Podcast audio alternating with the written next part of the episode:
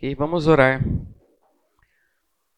Deus, obrigado pelo dia, obrigado por mais essa oportunidade, esse privilégio que a gente tem de se aprofundar no Senhor, no conhecimento de Ti e, consequentemente, temos um relacionamento adequado com o Senhor.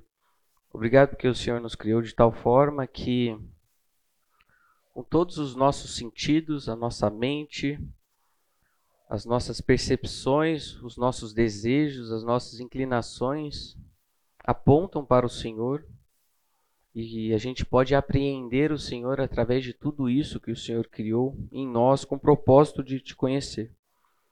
Obrigado pela razão que o Senhor nos dá, que permite que conheçamos o Senhor, que estudemos as Escrituras, possamos aprender também do Senhor Obrigado por isso. Obrigado também pelas experiências que a gente pode ter contigo.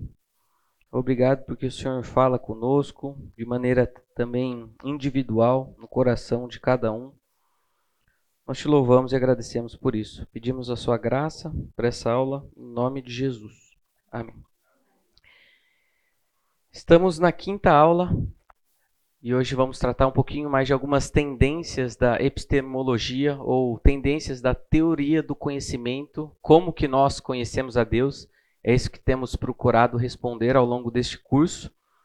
E eu já contei para vocês algumas histórias que ilustram um pouquinho da dificuldade do conhecimento. Às vezes, aquilo que você tem certeza de algo, mas quando você vai ver, você está equivocado. E como que a gente faz para conversar com alguém para falar daquilo que a gente tem certeza, mas a gente vê que a outra pessoa às vezes não é, não se convence pelo nosso argumento. E hoje eu quero trazer uma outra historinha que é de um humorista que ele compartilhou uma vez. Naquela época, vamos dizer, uns 10 anos atrás, quando não tinha Netflix tudo mais, você queria assistir um filme, você tinha que, é, lá na sua TV, você comprava um filme, e depois de tanto tempo aquele filme é, seria disponibilizado em determinado horário. Aí a pessoa foi lá, comprou o filme que ia passar, tal horário, e aí ele fez pipoca, ficou pronto e o filme não começava. Ele começou a achar estranho, ele foi, foi lá, ligou, acho que era para a NET, que ele tinha comprado o filme pela HBO e o filme não começava. Aí ele ligou. Aí falou: Ah, moça, ah, muito obrigado. Seu filme vai ficar pronto, é, vai ficar disponível entre 2 é, e 20 horas. Falou, moça, daqui 20 horas não vou querer assistir esse filme. Não quero, quero agora. Aí ele falou: Ah, moça, aqui não posso fazer nada, sei lá o que. Ele falou: Moça, o homem já foi para a lua o homem já clonou uma ovelha. Aperta esse botão e disponibiliza o filme para mim, por favor. E ali começou a ser grosso com a atendente e tudo mais. Aí só naquela grosseria, ela falou: Ah, moço, é, infelizmente não posso fazer. Aí aquela demora tudo. Aí em algum momento a mulher fala: ah, Então quer dizer que o canal 186 não está funcionando? Não está aparecendo nada para você? Aí ele: Canal 186? Ah, tá. Aí ele viu que ele estava no canal errado o tempo todo e o filme dele já tinha começado e ele já tinha perdido o filme que ele tinha comprado. Isso mostra um pouquinho, isso ilustra um pouquinho a dificuldade que nós temos às vezes em algumas situações que nós achamos que sabemos e que temos a certeza de alguma coisa, mas que depois a gente vê que, eita, alguma coisa nesse meu processo de conhecer é, deu errado. E falando sobre o conhecimento de Deus, essa semana eu me deparei com um post no Instagram de uma pessoa conhecida, não de vocês, e que ele postou aqui assim: Fala comigo, Senhor. Aí a pessoa chama Orlando. Ele não vai assistir esse, esse vídeo, então não tem problema. Orlando, aqui. Fala comigo, Senhor, foi o clamor dele. O carro que encontro no farol seguinte, aí a placa RLX O E 36.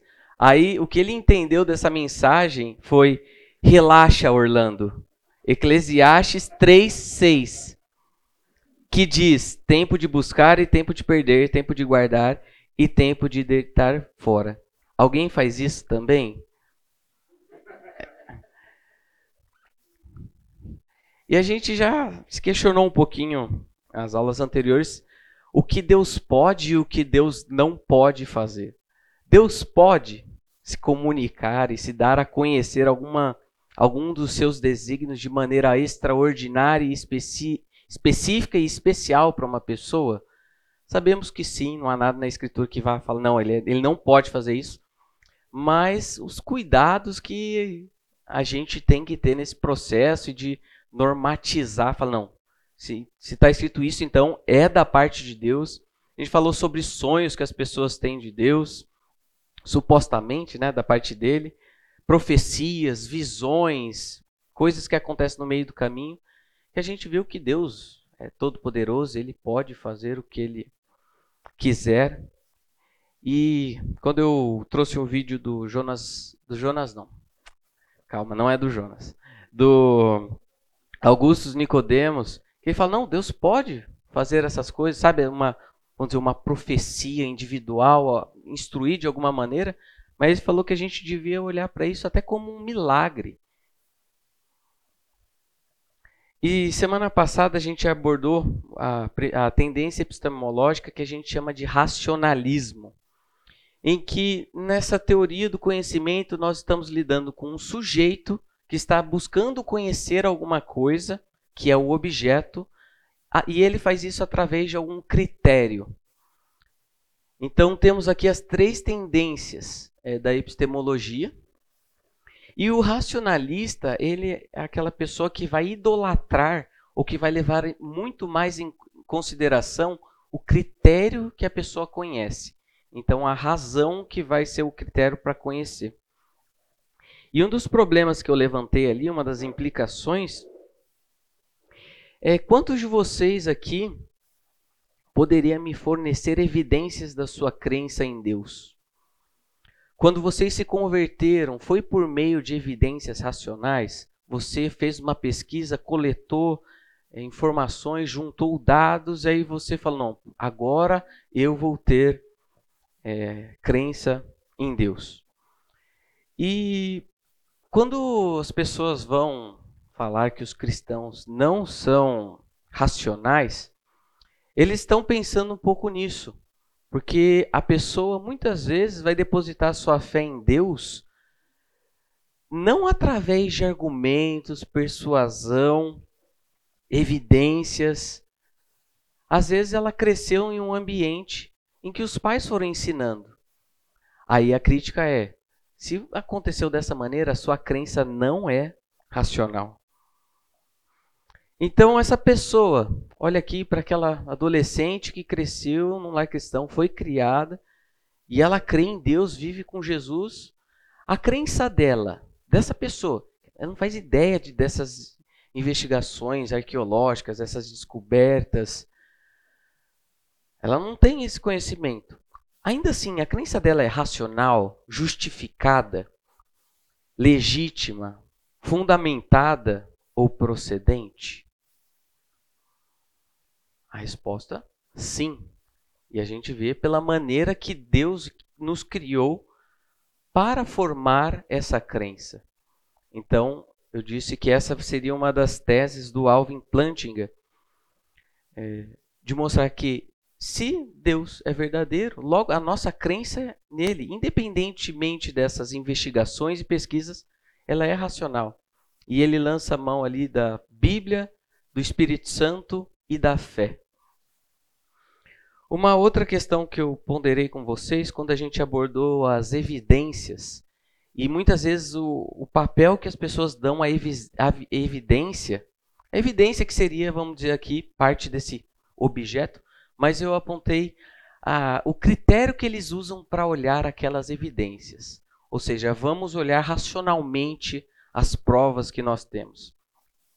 E eu quis apontar como que essas, essas evidências são insuficientes. Eu mostrei exemplos de pessoas na Bíblia que tinham muito pouca, muita pouca informação sobre Deus. Mas aquilo que elas sabiam foi suficiente para elas se entregarem, viverem com esse Deus, se renderem. Então é o caso de Raabe, Abraão e e tantos outros. Por outro lado, nós, deste lado da história, neste momento, nós sabemos o que Deus já fez lá atrás.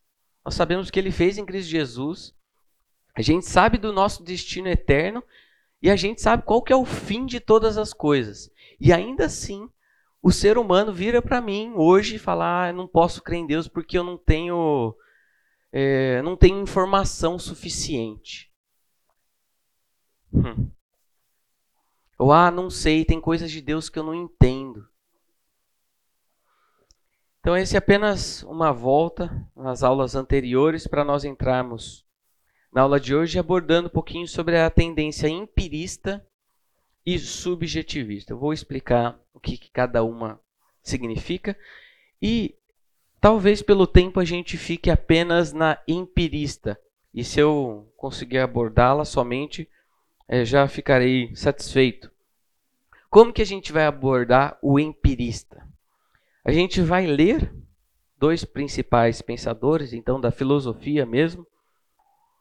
Vamos fazer uma análise, uma análise crítica ali daquilo que eles propõem e vamos ver se há algum espaço nessa nossa investigação por Deus, nesse nosso processo de conhecer a Deus, se tem espaço para esse empirismo, que seria o que o empirismo? Seria o envolvimento com o objeto. Então, é uma forte ênfase na experiência. Então, é isso que o empirismo estará idolatrando. Ah, o dicionário de filosofia define assim: que empirismo é a corrente filosófica para o qual a experiência é o critério ou norma da verdade, considerando-se na palavra experiência no significado. Então, falou empirismo, lembra que é experiência. Então, o racionalista, por um lado, ele vai falar que o ponto de partida para começar a ter o seu conhecimento, deixando tudo de lado, vai ser, lembra, o penso, logo existo, e ali ele começa a sua investigação, é a razão. Aqui o ponto de partida para o empirista é a experiência. E eles são um pouco menos tendenciosos que o racionalista que o racionalista vai falar que pode ter um conhecimento amplo, geral de todas as coisas. Eles, vão, eles não vão clamar para si tamanha, é, vamos dizer, tamanha é, eles não vão ser tão arrogantes a ponto de falar que nem os racionalistas, nós temos e podemos ter o conhecimento de todas as coisas. Então tem algumas questões do conhecimento que serão suspensas.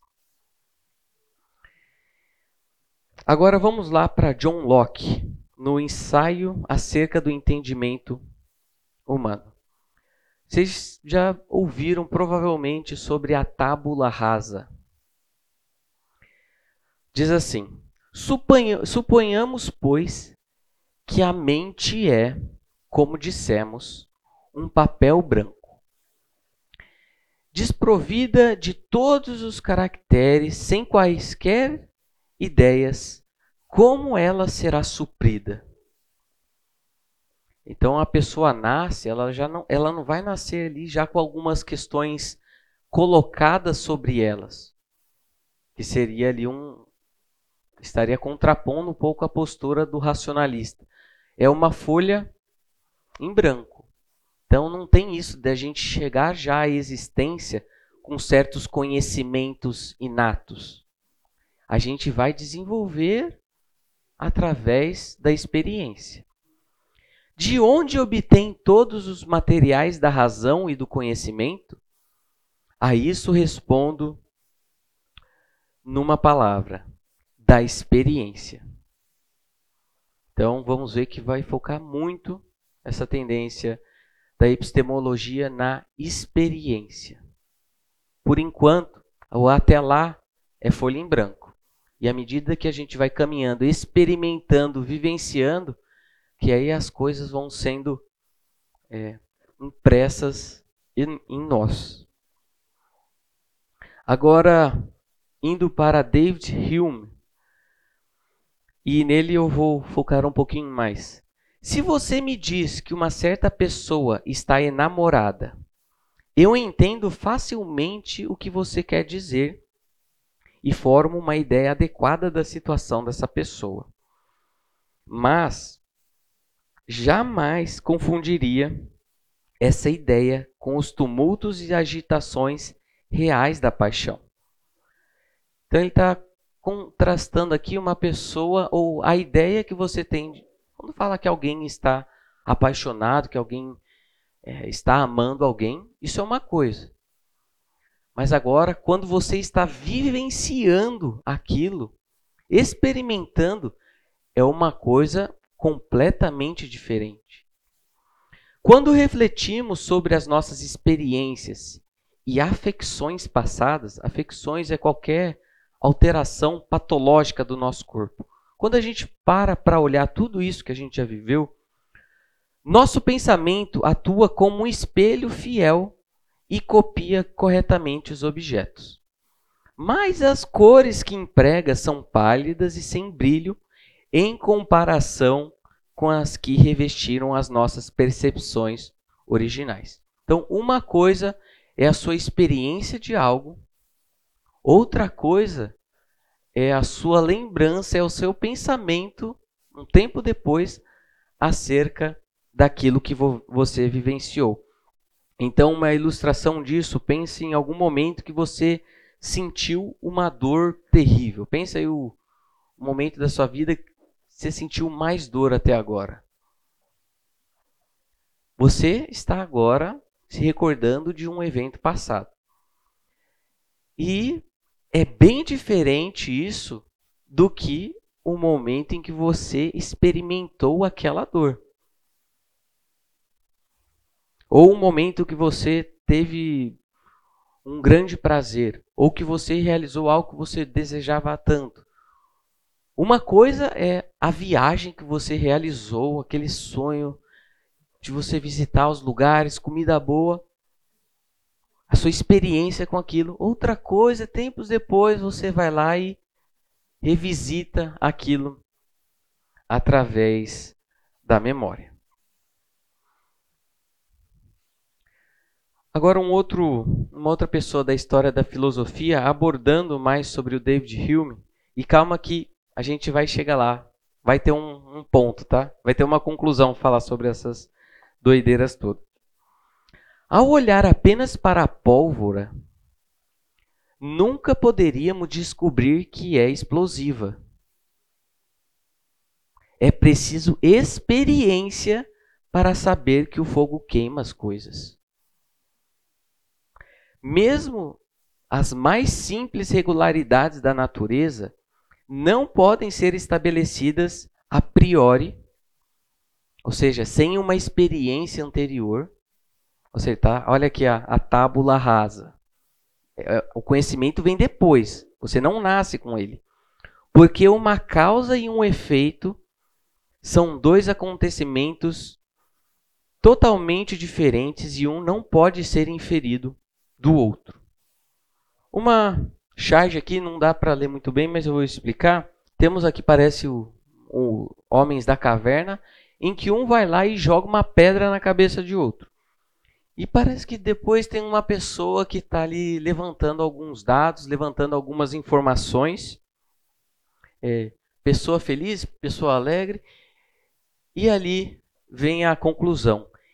Isso querer dizer, ou isso quer dizer, que pedra na cabeça ferir mais do que cabeça na pedra. Então, uma coisa, o homem ali na caverna que observa ali uma pedra e tem nele um travesseiro. A experiência dele está mostrando, não, tranquilo, não está me machucando. Outra coisa é quando eu pego aquela pedra ou aquele travesseiro e eu jogo na cabeça de alguém. A experiência é completamente diferente. Vamos piorar um pouquinho. Vemos uma bola de bilhar mover-se na direção de outra e esperamos que transmita o movimento a outra. Certo? Todos aqui, quando vão jogar um, um bilhar, você joga ali, você bate numa bolinha e você tem a expectativa de que depois que aquela bolinha acerta, ela passe aquele movimento e, e continue. Mas eles vão ficar um pouco críticos com relação a isso. Mas por quê? A resposta é obviamente porque descobrimos regularidades através da experiência. A experiência nos mostra que todas as vezes que. Veja que não, não é a razão, não é física, não é movimento. Pessoal aí que é das, da área de exatas. Não é isso que está em jogo, é experiência. Nós observamos em todas essas partidas que, quando a gente joga, tem movimento. Então, experiência. Mas Hume leva a sua indagação mais além. Mesmo depois de termos a experiência das operações de causa e efeito, lembra da bolinha? Teve uma causa, teve um efeito. Pergunta: que bases existem na razão para inferir conclusões dessa experiência? Ou seja, eu acho que vocês estão sendo precipitados a tirarem conclusões da experiência. A experiência apenas nos dá informações sobre ocorrências passadas. Então agora você vai jogar o bilhar e você vai ter que suspender ali a sua avaliação. Não é porque sempre aconteceu assim que vai acontecer no futuro. Por que haveria de ser alargada a objetos futuros que, tanto como sabemos, só se assemelham aos objetos passados na aparência? O pão alimentou-me no passado. Mas que razões tenho para acreditar que o irá fazer no futuro? Então, acho que aqui, até esse momento da aula, aquela, aquele momento mais denso mesmo, trazendo um pouquinho desses dois filósofos. E agora a gente vai, agora vai ficar mais tranquilo, vai ficar com mais aplicação. Mas a pergunta que eu tenho para vocês é que tipo de postura isso nos levará? Se a gente não pode olhar ali para a experiência e ver que sempre aconteceu dessa maneira, fala, não, eu tenho que suspender a, o meu julgamento. A que postura isso leva o ser humano? Ceticismo. O que é uma pessoa cética, Éder?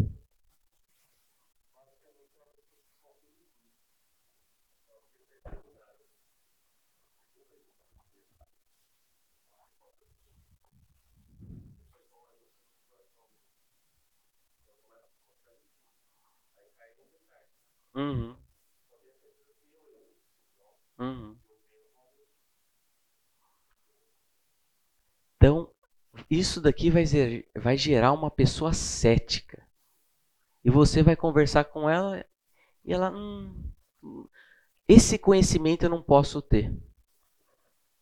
Então, muitas vezes a gente lida com, com algumas pessoas que têm essa postura de ceticismo com relação a Deus. É, e é somente a experiência com Deus que irá ser capaz de provar que ela está ou estava equivocada. É a experiência. E o próprio David Hume, ele ficava muitas vezes incomodado com as implicações desse, desse pensamento para a sua vida, para a prática da sua vida. Mas ele mesmo falava que, é, que ele dizia que uma boa partida de gamão podia banir tais preocupações por algum tempo. Então vinha aquela aquele momento de pensamento assim que você ficava louco. Ai não, vou, deixa eu me distrair aqui porque a conclusão que eu tô que eu tô chegando na, na vida prática ninguém passa ele vai estar tá coberto de incoerências. E uma aplicação nesse momento aqui, quando a gente lembra aqui da bola de bilhar, é que muitas vezes nós também somos céticos na nossa vida com Deus. Quantas foram as situações ou aqueles momentos em que você experimentou e comprovou da graça, da bondade, do sustento em algum momento difícil. E você fala, fala, você fala, nossa, Deus me livrou, Deus me salvou, Ele não me deixou entregue ali no poço, Ele fez alguma coisa. Nossa, esse Deus então, olha o que Ele fez nessa situação, estou chocado. Aí você vai e vive a sua vida.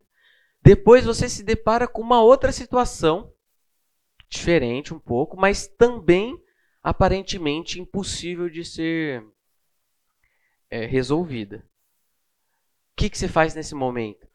Parece que a gente não traz as informações que a gente tem acerca de Deus. Parece que esse foi o problema do povo no, no deserto também. Tanto conhecimento de Deus que eles tiveram com muita experiência. Mas diante de algum de algum empecilho, de algum problema, de, da falta de uma água, da falta de uma comida, eles eram inca, incapazes de trazer a memória que não, não. O Deus que fez aquilo é o Deus que vai fazer aqui, é o Deus que está comigo. Então a gente olha David Hume e acha um absurdo as coisas que, que ele está falando. Mas quando a gente olha para a nossa vida com Deus, a gente também traz esses traços de ceticismo. Você fala, não, mas dessa vez é diferente, dessa vez eu acho que Deus não vai fazer nada. A gente suspende o juízo sobre Deus. E a única coisa que irá nos é, que irá fazer-nos mudar de ideia para ver se eu confio em Deus, se vale a pena, é se ele chegar naquela situação e de novo superá-la. Aí você fala: Nossa, agora eu estou bem, agora eu acho que eu já aprendi suficiente com Deus. Aí você segue sua vida, um tempinho depois você encontra alguma coisa, de novo. Então, temos práticos de da gente trazer na nossa vida, nos mais diversos momentos, aquilo que a gente já conhece sobre Deus e evitar esse momento de ceticismo com relação ao seu caráter.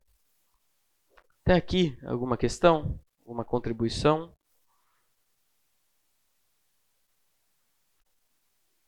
Então vamos seguir.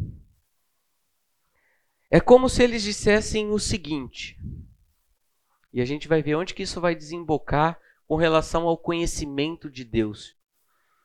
Verifiquem as suas hipóteses indo aos fatos. Eles vão falar bastante isso. Não, vai lá, olhem os fatos.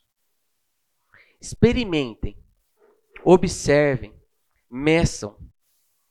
Gradativamente, os fatos observados irão acumular-se formando um confiável corpo de conhecimento. Então, para eles, essa investigação empírica da experiência pode trazer um, um conhecimento um pouco mais seguro. É observável. Se você não concorda com alguma teoria, vai lá, checa, vai lá no laboratório. Os fatos estão aí para todos verem. Simplesmente compare a teoria com os fatos. E a gente viu que não é tão simples assim aquilo que eles alegam. De, ó, vai lá, ó, olhe os fatos, Olhem as evidências, porque a gente viu que por detrás das evidências e dos fatos tem sempre um sujeito que está procurando conhecer alguma coisa. E vamos ver daqui a pouco que esse sujeito carrega consigo uma série de pressuposições, critérios, preconceitos. Então não existe, não tem como a gente olhar ali para o fato bruto com esse distanciamento aqui. Não, não tenho nada a ver. A gente só vai olhar o, o fato. Tanto, que, tanto é que quando um, algum cientista está comprometido ali com alguma conclusão, ele quer defender tal coisa. Se ele acha algo contrário daquilo que ele está pesquisando, ele só não leva em consideração. E ele vai buscar ali, ele vai pincelando, vários momentos que corroboram com aquilo que ele está defendendo. Então é muita ingenuidade a gente achar que é, que os fatos, não, existem os fatos ali. Vamos olhar somente estes fatos. Quais são os pontos negativos dessa tendência? E é claro que há pontos positivos. Eu trouxe para vocês uma definição de que conhecer a Deus para o cristão é estar envolvido com o objeto. A gente vai abordar isso em aulas, né, daqui duas aulas, mas é estar envolvido com o objeto. Então, se você conhece a Deus, se você tem relacionamento com Ele. Então, tem o lado da, da experiência, do relacionamento, do contato. Mas eu quero focar com vocês somente por questão de tempo somente com os pontos negativos. E quando a gente for fazer uma ligação das escrituras, da Bíblia, vida com Deus, com o empirismo, aí a gente também vai lançar mão de algum dos pontos positivos. Vamos lá. Os pontos negativos. Conhecemos muitas coisas que não checamos e que não poderíamos checar por nós mesmos. Em muitas áreas, aceitamos o testemunho daqueles em quem confiamos, mesmo que não possamos verificar as coisas por nós mesmos. Então, às vezes, seu pai, sua mãe ou alguma autoridade na sua vida te diz: não faz isso porque isso não é bom. Isso vai ser prejudicial para você. Às vezes a gente, ok, aceita o seu testemunho, vou seguir o que você está falando. E você toma isso como um conhecimento. Mas a gente percebe essa tendência empirista tem criancinha, quando você fala para não colocar o dedo na tomada. Existe ali uma autoridade que está falando, não faça isso. Que está falando, não come 200 brigadeiros da festinha do seu amigo. Que está falando um monte de coisa. E parece que a criancinha toda cética ali. Não, mas por que que não? Quem, quem, quem você pensa que é para falar que não? Eu vou fazer o que eu quero. Aí você vai lá e. Pá. Então nós conhecemos. E você não precisa sair por aí fazendo tudo que há de errado, tudo que já te falaram para não fazer. Pra, ah, não, deixa eu ver se isso daí é, se é assim mesmo. Por exemplo, não quero. Não, a tendência aqui não é ofender ninguém. Mas se você ouve a vida toda as pessoas falando é, do carro da marca Renault, e você vai lá e inventa de comprar um Quid, e as pessoas falando para você o tempo todo, não, vai explodir esse carro. Você vai estar ali a 60 por hora, você dando um exemplo. Você tem algum carro que está todo mundo. Você fala, ah, não, eu, eu, eu quero ver. E você, às vezes, quebra a cara.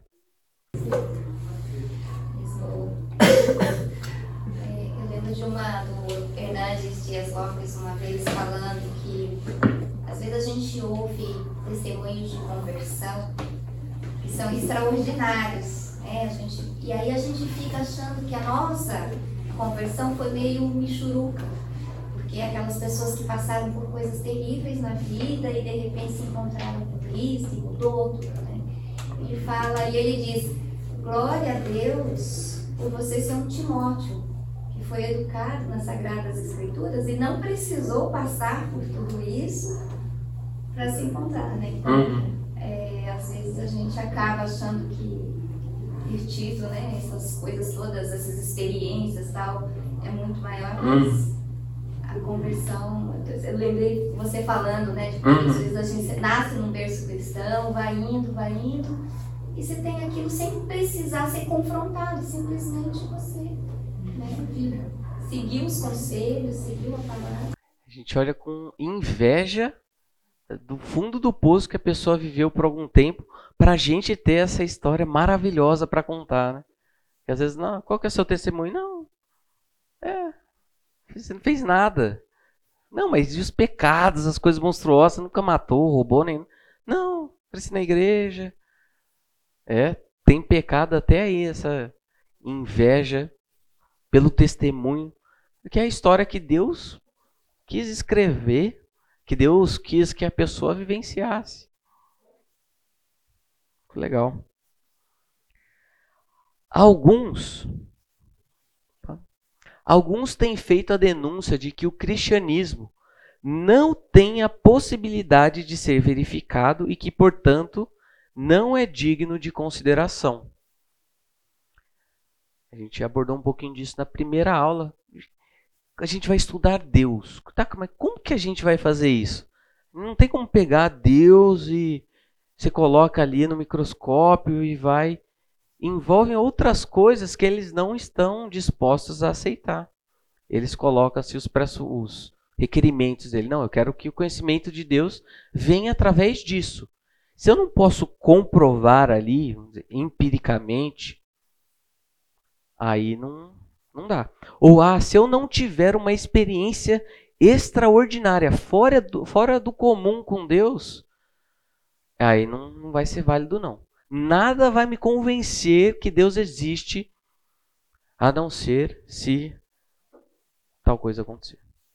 Um amigo contou que um amigo de seminário uma vez contou que ele estava em dúvida com relação à existência de Deus, ele pegou um copo de água e ele orou: Deus, se o Senhor existe, transforma essa água em vinho.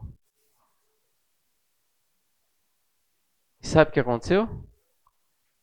Nada. Não aconteceu nada. Mas depois ele creu. Outro ponto negativo: os sentidos enganam. A sua experiência, às vezes, pode te levar a alguma conclusão que está fora do, do que de fato é. Vocês tem alguma história aí? Lembra de alguma, algum momento em que o seu sentido te enganou? É, é o subjetivo, né? De estar tá no culto, nossa, estou arrepiado, a presença de Deus. Isso é. Eu vim de uma, de uma igreja pentecostal, então para mim isso era comum. Ah, o culto não me arrepiei, então não tinha Deus. Uhum. Então, nossa, estou arrepiado com essa música. Nossa, Deus está aqui. Assim, é muito. Aí você fala, nossa. Junto com isso que você falou, às vezes a gente fala, nossa, tô, tô muito bem com Deus. Nossa, acho que acho que a vida é isso mesmo, tá legal. Você tá errado. Muitas vezes você pode estar tá errado, né? Então, às vezes a gente acha alguma coisa, nossa, tô, tô bem, né? Deus está aqui. Deus, nem tô não. já, eu já ouvi algumas vezes gente dizendo, poxa, esse, esse louvor tá, tá mexendo comigo, Deus está falando comigo, e às vezes não é, é uma música estrangeira, né? É uma música popular, uma banda popular, mas que tem aquela cara de. É sabor de, de mel, né? É, tem aquela cara. Não, é. de banda popular mesmo, de, de rock é, internacional, e, e, o cara sentindo, secular, e, e o cara sentindo a presença de Deus ali, né? O Espírito falando através daquela adoração. Tá tocando Starway to Heaven, né? Tipo... Melhor Starway to Heaven do que Highway to Hell, né? Nossa, Deus tá falando comigo nessa música, né? É. Então vamos pro intervalinho, daqui a pouco a gente volta. Ok, pessoal, vamos voltar a continuar falando aqui sobre os pontos negativos dessa tendência da epistemologia. O que vemos, ouvimos, cheiramos, saboreamos e sentimos, aí é aquilo que eu falei, é influenciado por nossas expectações. Essas expectações não vêm apenas de experiências sensoriais, mas de teorias, da experiência cultural, das lealdades a grupos, de preconceitos, de compromissos religiosos. Assim é que inquirição ou pesquisa puramente empírica não existe. Por ter o sujeito envolvido no processo, o sujeito vai carregar consigo tudo isso que ele cita aqui: a experiência cultural, lealdade a grupo, preconceito, compromissos religiosos. Um exemplo que nós temos disso é durante tempo de eleição, que às vezes a gente está abordando uma coisa, vamos dizer, um fato, mas que todos que estão conversando ali carregam consigo as suas predileções, seus compromissos. E aí que é o problema que o John Frame está levantando de ó, algo completamente empírico que não tem o sujeito não existe. Nunca encontraremos fatos brutos, isto é, fatos não interpretados. Só encontramos fatos que já foram interpretados em termos dos nossos compromissos existenciais. Então, o fato está lá, o fato bruto.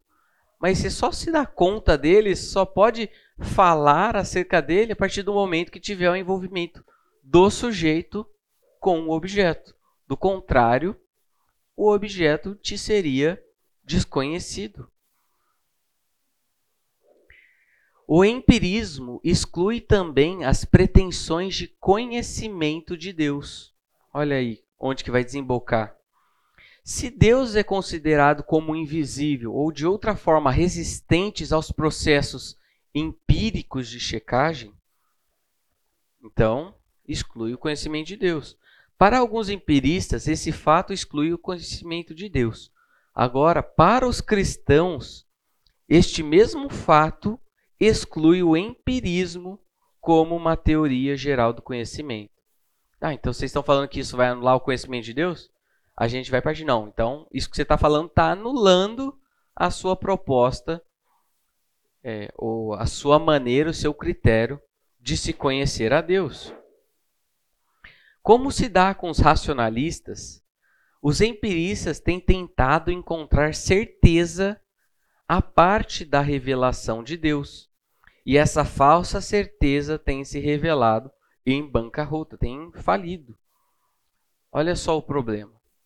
Então, eles estão procurando a certeza, um corpo de conhecimento seguro, certo, confiável, mas a parte da revelação de Deus. Então, nós vemos aqui, mais uma vez, o problema da idolatria. O racionalista vai idolatrar o seu processo, o seu critério, não a razão. Ela vai ser suficiente e ela não precisa de Deus. Eu não sou uma, eu não sou nenhuma criatura. Eu posso até depois no processo perceber a existência de Deus, mas através da razão.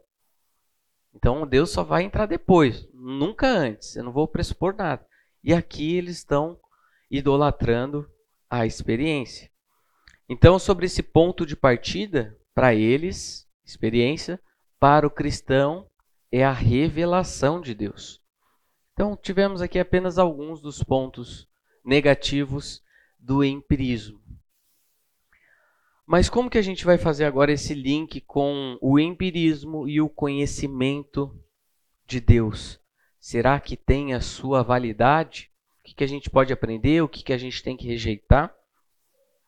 E interessante a gente tocar nesse assunto, porque parece que tem algumas igrejas que valorizam muito mais o conhecimento por meio da empiria do que por um meio racional.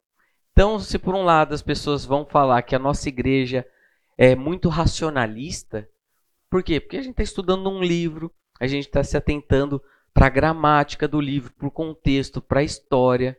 Vai ter culto, vai ter ensino. Elas falam para a gente que estamos deixando o Espírito Santo de, de fora. Então a gente não está deixando o Espírito Santo agir no culto. Então a gente está muito racionalista. Acho que a gente abordou um pouquinho do que dessa crítica é válido, o que não é, é na aula passada. Eu acho que tem um espaço para uma crítica dessa quando as pessoas acham que se relacionar com Deus é se relacionar com um livro, que não é. Mas nós temos que lidar então com, com essas divergências entre uma igreja, entre outra igreja. Mas também nós temos a tendência, muitas vezes, a olhar para outras igrejas e, por algum motivo, essa igreja tem uma, uma manifestação do seu culto a Deus de maneira diferente. E a gente chega à conclusão de que tudo que eles estão fazendo ali é dissimulação. Por isso, o cuidado que nós temos que tomar. Será que tudo que está acontecendo em outras igrejas, que não seja do formato da nossa, é inválido? Será que expressões de adoração a Deus, louvor a Deus, em uma outra cultura, em outro país, em um lugar mais avivado, uma igreja mais próxima, que parece que não é só sentar e ficar ouvindo, será que isso é válido? Ou a gente tem que descartar tudo? E na vida com Deus? Pessoas que. Acho que eu comentei com vocês que eu tinha um amigo na faculdade que ele falava que ele ia para o monte orar e ele levava. E, não, e lá naquele monte, ele subia um monte de madrugada para orar e lá eles viam o graveto, gravetos acenderem. Eu contei isso para vocês?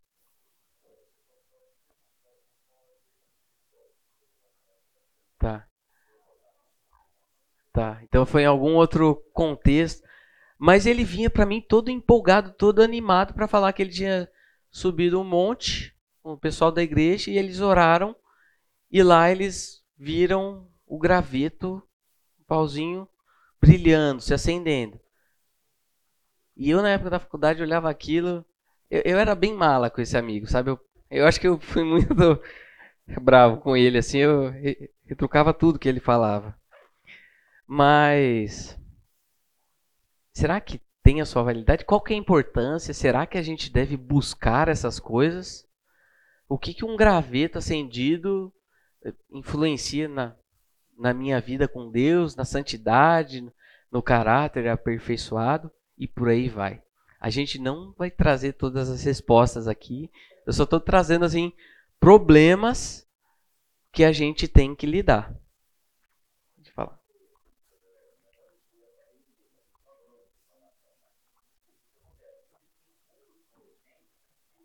Não, não, não dá uma. Não, não, deixa eu saber que era.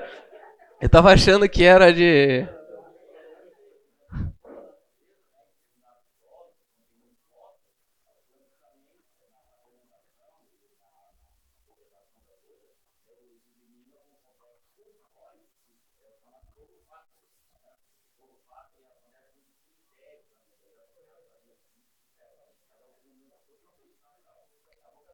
Mas.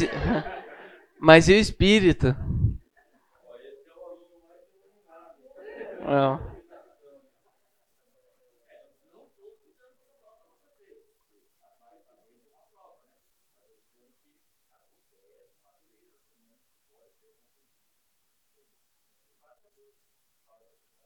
Hum.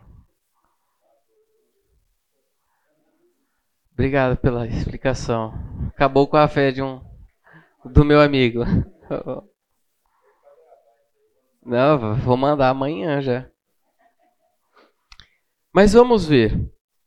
Salmo 34, 8. Provem e vejam como o Senhor é bom. Como é feliz o homem que nele se refugia.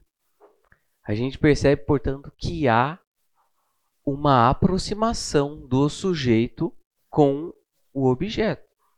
Nós sabemos que essa aproximação se dá por meio de Cristo, essa criatura caída, infinita, pode se aproximar pela graça, mediante a fé, a esse Deus e ter intimidade, ter comunhão.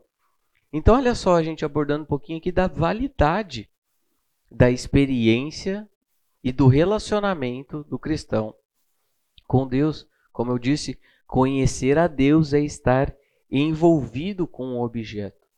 Então a gente não sabe de Deus a gente não sabe acerca de Deus algumas coisas que falaram, que e você só tem informações que você carrega sobre esse Deus.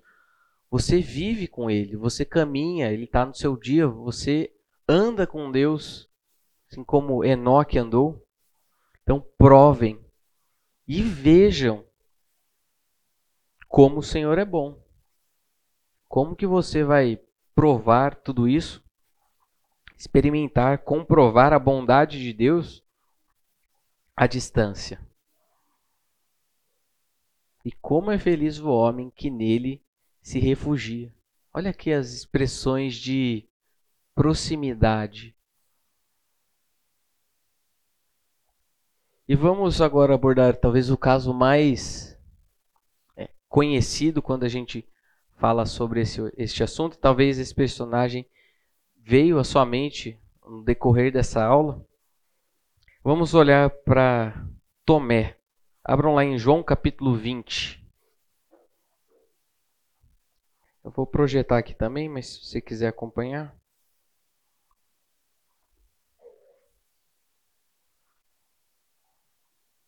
Neste momento também, o que vocês quiserem contribuir, falar, trazer as suas percepções sobre o texto, só falar. Vamos lá, João 20, do 24 ao 31.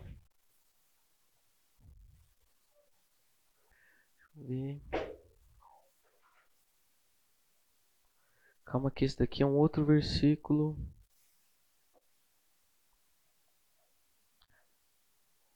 É, agora, olha o, o 19. Eu estou aqui no 19, antes de ir para o 24. Que eu falo que muitas vezes nós somos injustos com Tomé. Por quê? O que a gente vai perceber agora é que os outros discípulos, depois que Jesus ressuscitou, viram, tocaram, e isso por própria, pela iniciativa do próprio Jesus Cristo. Então, vamos ver o 19. Ao cair da tarde daquele primeiro dia da semana, estando os discípulos reunidos a portas trancadas por medo dos judeus, Jesus entrou, pôs-se no meio deles e disse: Pai seja com vocês. Tendo dito isso, mostrou-lhes as mãos e o lado. Os discípulos alegraram-se quando viram o Senhor. Então, os, todos os outros discípulos viram, contemplaram e por iniciativa do próprio Deus, do próprio Jesus Cristo. Aí entra Tomé na história, sem saber de muita coisa. 24. Tomé, chamado Dídimo, um dos doze, não estava com os discípulos quando Jesus apareceu. Os outros discípulos lhe disseram: Vimos o Senhor. Mas ele lhes disse: Se eu não vir as marcas dos pregos nas suas mãos, não colocar meu dedo onde estavam os pregos e não puser minha mão no seu lado, não crerei. Uma semana mais tarde, os seus discípulos estavam outra vez ali e Tomé com eles. Só perceba então que Tomé ele não aceitou o testemunho de pessoas que estavam próximas a ele. É, vocês podem estar me trazendo isso, mas eu não creio. Para mim, o conhecimento não é válido por meio é, de fala. Eu preciso contemplar, experimentar. Apesar de estarem trancadas as portas, Jesus entrou-se, pôs-se no meio deles e disse: Pai seja com vocês. E Jesus disse a Tomé: Coloque o seu dedo aqui, veja as minhas mãos. Estenda a mão e coloque-a no meu lado. Pare de duvidar e creia. Olha só, então Jesus, vamos dizer, cumprindo algumas dessas exigências que, que às vezes Tomé tinha, Jesus conhecendo as suas características epistêmicas, né, do conhecimento dele, ele vai lá, é, deixa eu te dar a conhecer aqui, daqui a pouquinho eu te ensino uma lição. Mas coloque seu dedo aqui. Veja as minhas mãos. Pare de duvidar e creia. Disse-lhe Tomé: Senhor meu e Deus meu. Então Jesus lhe disse: Porque me viu, você creu? Felizes os que não viram e creram. Jesus realizou na presença dos seus discípulos muitos outros sinais miraculosos que não estão registrados neste livro. Mas esses foram escritos para que vocês creiam que Jesus é o Cristo, o Filho de Deus, e crendo tenham vida em seu nome. Você viu? Ótimo, é válido. Você não viu? Você pode desfrutar de algo ainda maior e melhor. É mais bem-aventurado crer não vendo do que crer vendo. Até aqui, algo que vocês querem comentar acerca dessa passagem, algo que te chama a atenção? Duas coisas, né? Jesus não condena a incredulidade de Tomé. Jesus se apresenta como uma solução para isso. E engraçado que você vê a ciência na presença de, de, Jesus como Deus, né? ele já chega falando para Tomé, coloca a mão aqui. E você vê Tomé fazer uma coisa que nenhum dos que antes viram fez. Ele chama Jesus de Deus. Ele já coloca o atributo do Pai. Você é o Deus meu. O culto a Jesus. Para mim essa passagem é uma das mais belas da Bíblia, assim, que me chama muita atenção no mundo de hoje. Que a gente não tem todas as informações que os discípulos tinham. A gente conta com esse não viram. Uhum. Então, a gente não conta com a presença física de Jesus. E ainda assim a gente anda com Jesus, caminha com Jesus. Loucura, né? É lindo. Alguém mais? Eu acho que ele caiu de joelhos para os santos. É, imaginar isso é lindo demais. Tá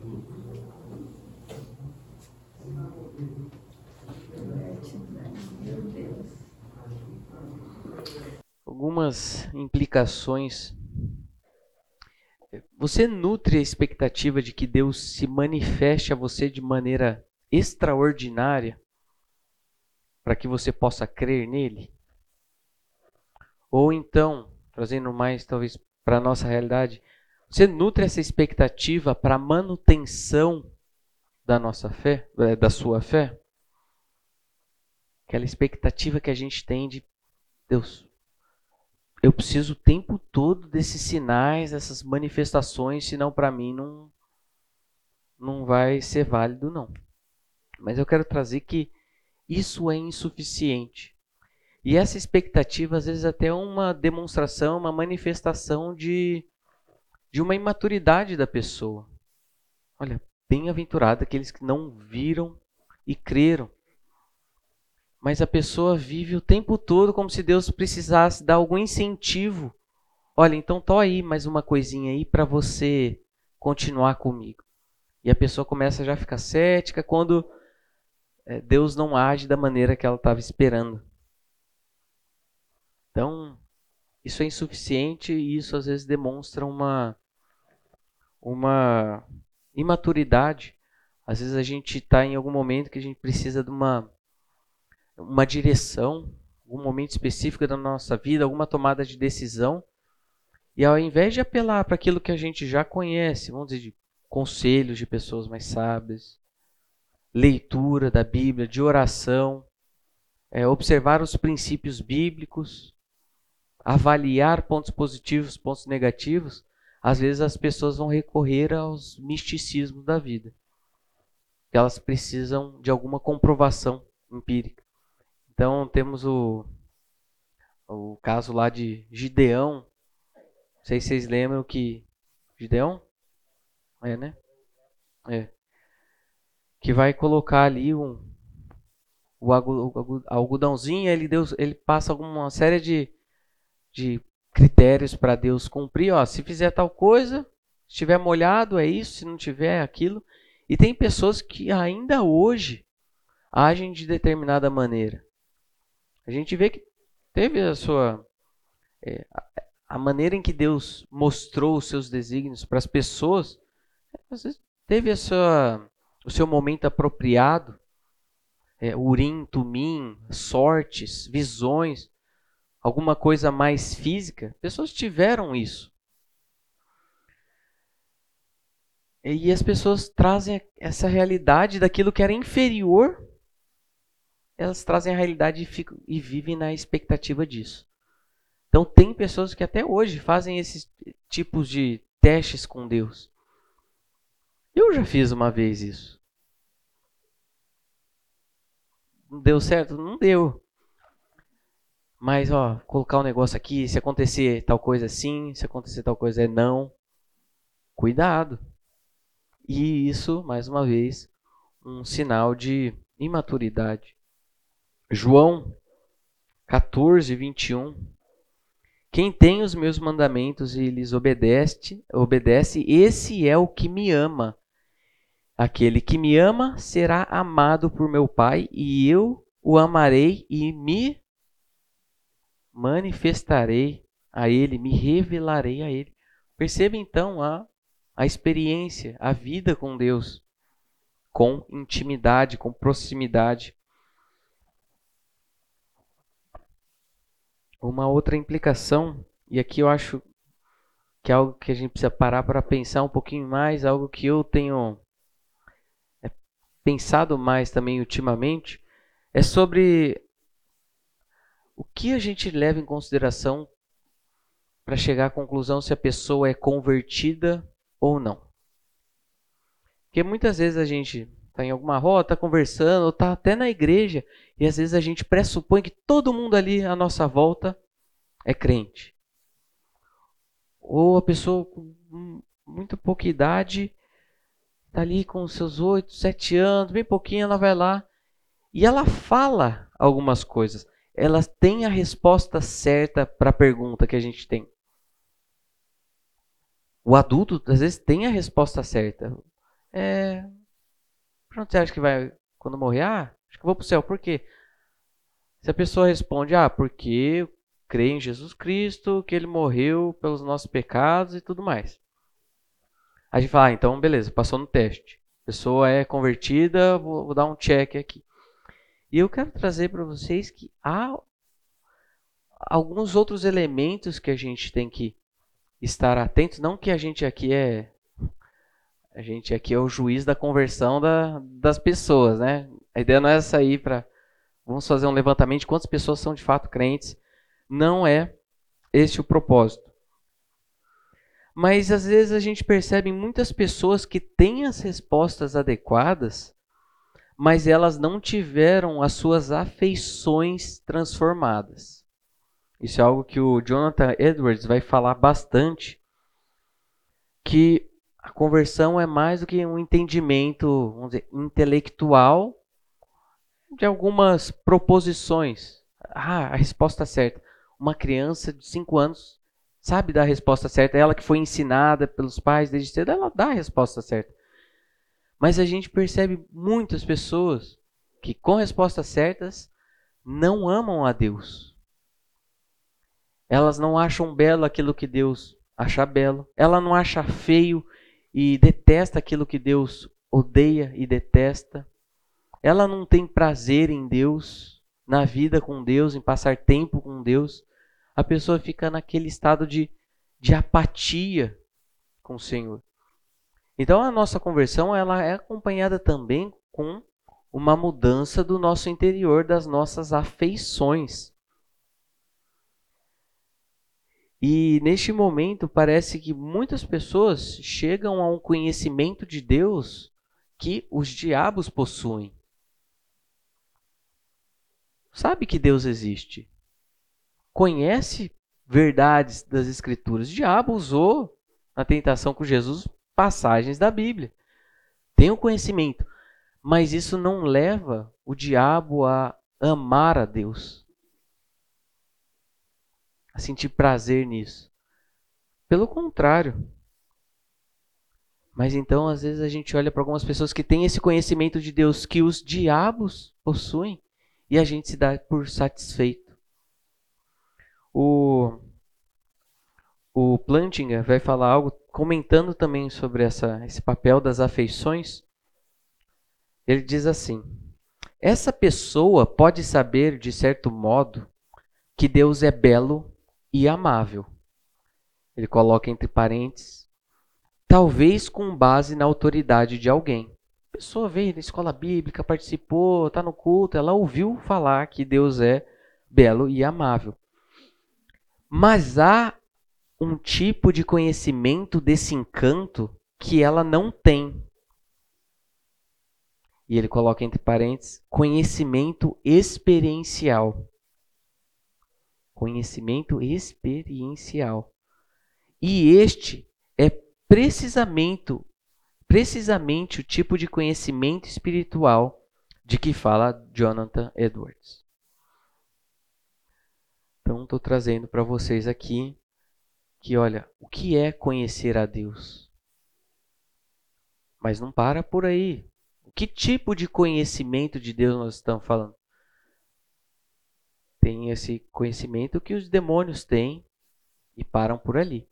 Mas então de nós estarmos atentos e olharmos para a nossa vida, se nesse nosso processo de santificação as nossas afeições também estão sendo transformadas.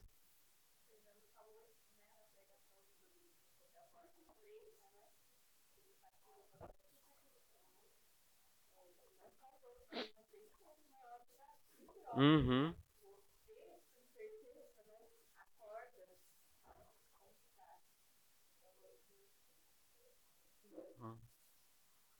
Então, nós não vamos ser os juízes da conversão alheia. A gente pode estar atento a isso, a maneira que a gente lida ali nos nossos ministérios, na criação dos nossos filhos, que às vezes a gente se dá por satisfeito porque chegou à conclusão que o diabo chegou, mas ó, vamos além. Então tem uma importância nesse aspecto, mas o foco principal, ó, vamos olhar para nós mesmos, porque as nossas afeições também podem estar desreguladas. Você vive uma realidade futura no presente. Você vive como se você vive sob o senhorio de Cristo no presente santificado, vivendo debaixo do Senhor de Cristo, reconhecendo a santidade, tudo. Que seria futuro, né? Na, na volta dele, santificado, vivendo hoje no presente. Uhum. Deixando atrás as coisas que. Legal. Algo mais? Alguma observação? Alguma pergunta? Interação? Que vimos até aqui?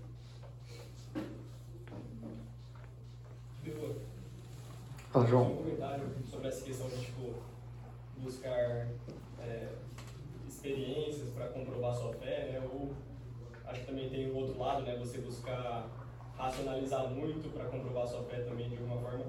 É, tem um livro do Lewis, é, da Trilogia Cósmica, o livro 2, Perelandra, que ele, enfim, é uma fantasia, né? Mas como tudo do Lewis é bem religiosa. É, o personagem principal viaja para outro planeta e nesse planeta é como se fosse um jardim do Éden. E aí tem Eva e tem Adão. E aí a lei lá não é que não pode comer de um fruto, né? A lei é, vocês não podem pisar em determinada ilha. Só que a diferença para a história de Gênesis é que Deus não falou o que aconteceria se eles pisassem. Ele só fala assim, vocês não podem pisar lá. Vocês não podem ir para lá. E aí ela fica naquele livro todo, né? O conflito de pisa, não pisa, pisa, não pisa, né? E aí no final, enfim, tem um diálogo lá que, que ela fala assim, ah, agora eu entendo que a minha obediência mesmo não entendendo, honra muito mais a Deus do que a minha obediência se ele tivesse me explicado exatamente o que aconteceria. Porque a obediência que honra a Deus é aquela obediência é, completa, é, 100%, né? Uhum. Que, tipo, que não requer provas, digamos assim, né? Então, acho que casa um pouco com a passagem que a gente leu, né? Que fala assim, bem-aventurados aqueles que creram, é, mas não viram. Muito bom. E a nossa última aula será justamente abordar um pouquinho sobre o papel da fé nessa nossa caminhada com Deus. Mas para a gente concluir, eu não vou entrar na, no subjetivismo, mas apenas para mostrar aqui a maneira como Deus nos cria e se utilizando de tudo para revelar quem ele é e para que a gente tivesse acesso a ele. Então, ao invés de ficar só falando mal de tudo, todos, e a gente se fechar aqui no, no nosso canto, estamos trazendo, por exemplo, o, sub, o sujeito, o subjetivismo, o próprio testemunho que Deus se dá, que Deus dá de si na nossa interioridade, que atesta sobre a sua existência, sobre o seu poder, aquele conhecimento universal que todos têm acerca de Deus, quando abordamos Romanos 1, falamos sobre isso. Então Deus fala no, aqui, ó, com a, com a lei gravada no nosso coração.